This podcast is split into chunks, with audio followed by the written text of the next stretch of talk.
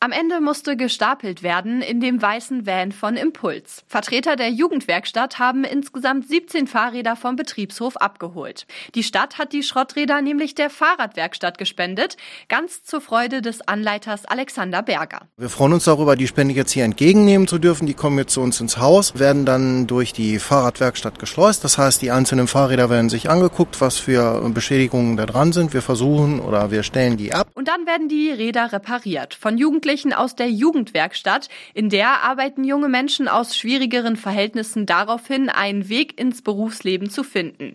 Die Fahrradwerkstatt ist ein Teil davon. Die sind bei uns in der Jugendwerkstatt Weserbergland eingebucht und wer dann eine Affinität, also dazu hat, irgendwie mit Fahrzeugen irgendwas zu machen, die steigen dann bei uns in der Fahrradwerkstatt mit ein.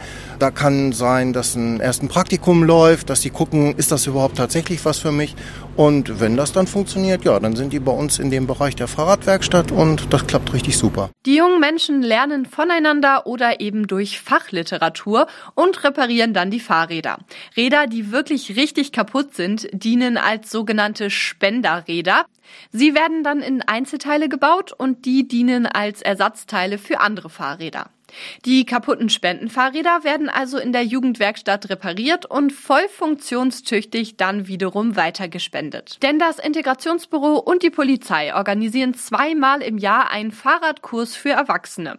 Und Absolventen dieses Kurses bekommen dann eben auch ein verkehrstüchtiges Fahrrad. Oft sind das geflüchtete Menschen, denen ein eigenes Fahrrad mobile Selbstständigkeit schenkt.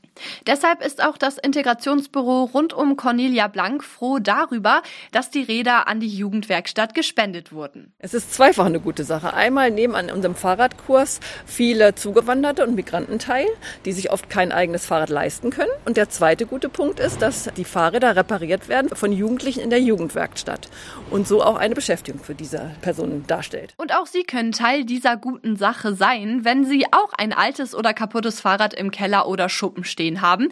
Dann geben Sie es doch einfach in der Jugendwerkstatt ab oder lassen Sie es von Impuls ab abholen. Dort wird es dann aufbereitet und eben einem Menschen geschenkt, der sich sonst kein eigenes Fahrrad leisten könnte.